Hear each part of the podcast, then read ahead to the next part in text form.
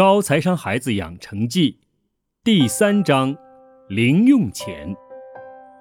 第十一集：没有零用钱的阿东。哎呦，又输了！阿东沮丧地放下手机，武器装备不好，就是打不过。嘿，那一关我前天就过了。一旁也在埋头大战的嘉豪得意地说。他头都没抬，手指飞快地在手机上点来点去。你多好啊，有零用钱！阿东凑过头来，羡慕地看着嘉豪玩游戏。这是我在学校口巴士站遇到的一幕。每天放学后，他们俩都会在等巴士的时候一起玩手机游戏。有时为了继续玩，会错过好几趟巴士。见巴士还没到。我便也凑了过去跟他们聊天。大人的担忧。你妈为什么不给你零花钱？我问阿东。他老是说，家里什么都有，你还要花什么钱？阿东吊着嗓子，学着他妈妈说话的样子，随后又愤愤道：“哼，可怜我午餐家里送。”连坐巴士都不用钱，不然我就可以走回去，把交通费省下来，这样我就有钱了。我和阿东住同一个小区，学校就在小区里，小区很大，有免费的穿梭巴士接学生去小区的不同地方，因此阿东才有这么一说。阿东说：“你就好了，跟我一样。”吃饭、交通都不用钱，你爸妈还给你零花。嗯，我妈说花钱的习惯要从小培养，不然等长大了就来不及了。哼，我很骄傲，我妈的思想独特，常常让我在朋友圈里倍儿有面子。哎呀，真应该让我妈跟你妈妈聊聊。阿东说，我妈老觉得我小，不懂事儿。怕我乱花钱乱买东西，他把我过年的红包都收走了，说帮我存着，长大以后给我。我妈也是把我的红包都收走了，说什么这钱先放到我们这里存着，以后我们的钱还不都是留给你的。琪琪不知道从哪儿冒了出来，然后又问我：“你妈就不怕你乱花钱？”哎呦，我妈呀，嗯，我挠挠头。我妈什么时候开始给我零花钱的呢？我记不起来了。她怕不怕我乱花钱？我得回去问问她。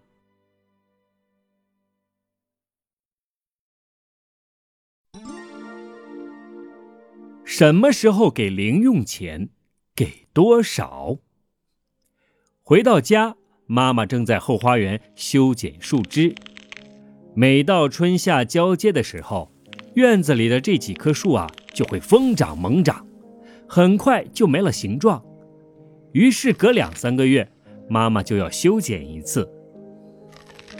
我走到她跟前，问：“妈，我是什么时候开始有零用钱的？”“嗯，在你分得清钱的面值，会算加减法，开始问我要钱买东西之后啊。”妈妈的手没有停下来，继续咔嚓咔嚓地剪树枝，地上掉了一地绿油油的树叶和棕色的树干。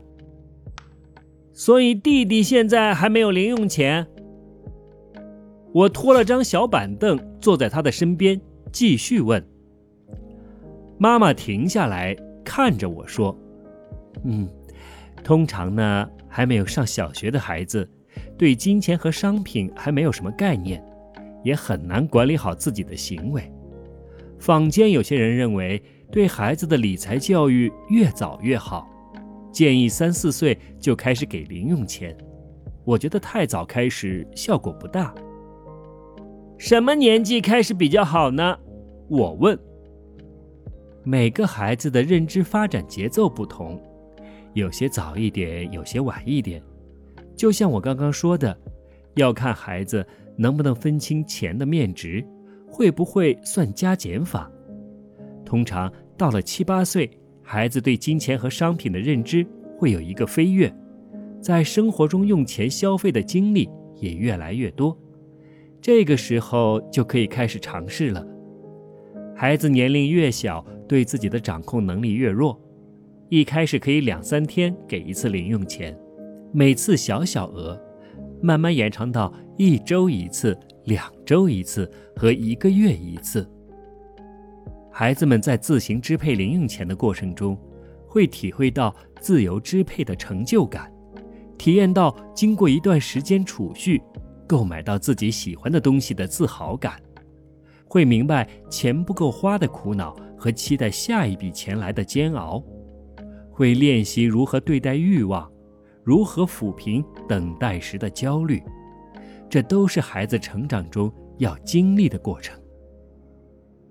一次要给多少呢？嘉豪一天就有三十块，我一个星期才三十块。我借机表达我的不满。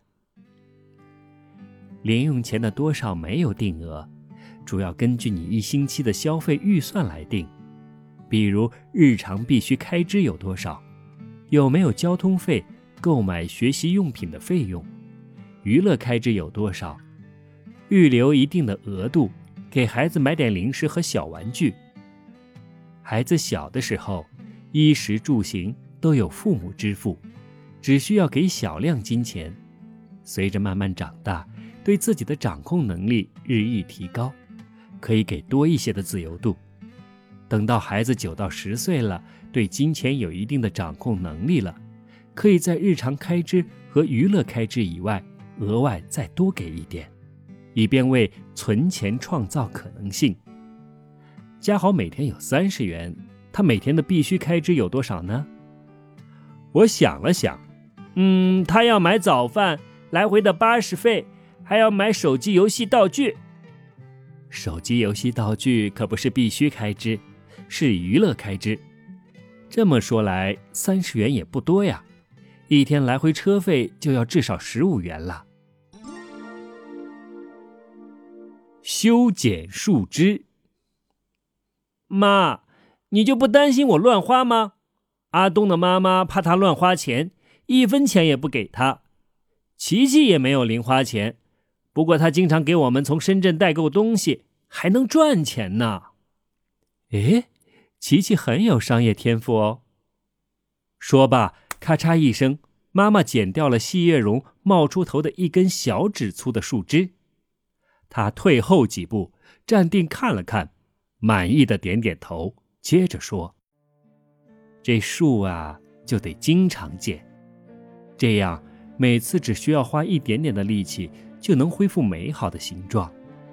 随着它从小树苗一路长到大树，形状都能控制在你想要的范围内。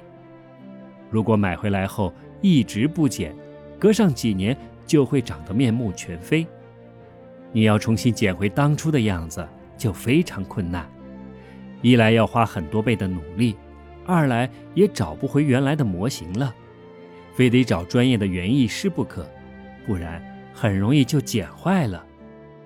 人也一样，很多孩子被父母保护得太好，生活在真空的环境里，衣食住行都由父母负担，完全不知道生活的辛苦，纯粹自由生长。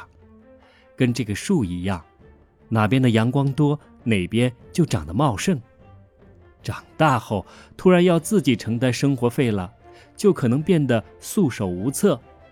那时候啊，习惯已经养成，就像那多出来的树枝，已经非常粗壮了，要剪掉很难，说不定还要用很大的锯子来用蛮力才能把它锯掉。零用钱是一个很好的工具。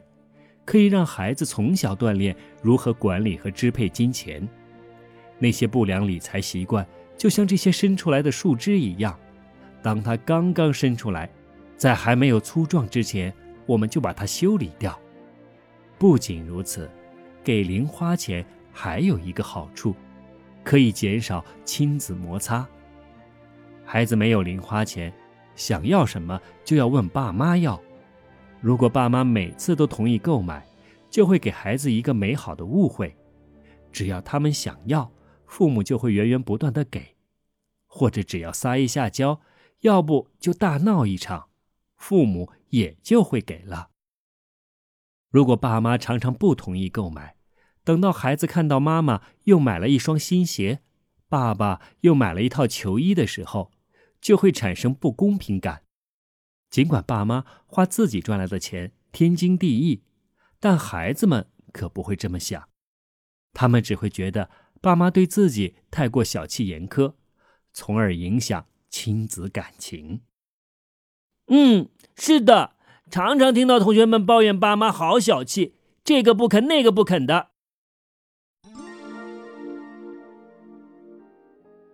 这是我自己的钱。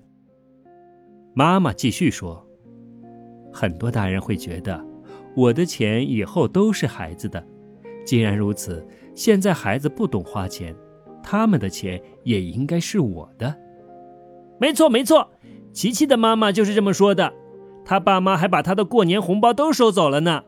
阿东妈妈也是。每次在这样的时候，我就会觉得还是自己的妈妈最好了。妈妈说：“其实吧，人天生就有占有欲。当一个东西是他自己的时候，他就天然会产生一种维护它、保护它的责任感。你小时候每次要买什么玩具，只要我说用你的零花钱去买吧，你就立刻闭口不提。这就是你维护自己零花钱的表现，这是人的天性。”妈妈说。确定钱的归属权是管理财富的基础，要让孩子明白他们手上的钱是谁的。父母的钱属于父母，不能拿来随便用，属于他自己的才是他能处理的。储蓄罐里的钱都是他辛苦攒下来的，他自己的财产他就会很爱惜了。嗯，记得有一次我把二十块钱随便塞，后来不见了。心疼了我好久，从此以后，我每次都把钱好好的放好了。对呀，孩子对钱有了主权意识，接着我们才能教他们怎么用他们自己的钱。所有工具都是一样的，你用得好，对你会有很大的注意；用得不好，就会带来伤害。零用钱也是如此，你不能随便扔给孩子。让他们自己去使，还要指导和监督他们怎么去用。回到学校，我把妈妈修剪树枝的理论讲给了同学们听，还告诉他们钱是有主权的。他们纷纷表示要回家跟父母理论一番。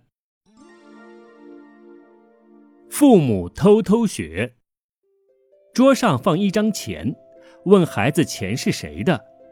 鼓励他们去求证这笔钱的归属，在求证的过程中，让孩子明白钱不是自己的就无权去动用，连大人也是这样。反思孩子有没有满足可以拥有零用钱的条件，零用钱的金额是否足够，并观察孩子的使用情况。当发现孩子使用不当时，不要训斥。与孩子谈一谈如何改进。本章的故事就讲到这里，我们下集再见。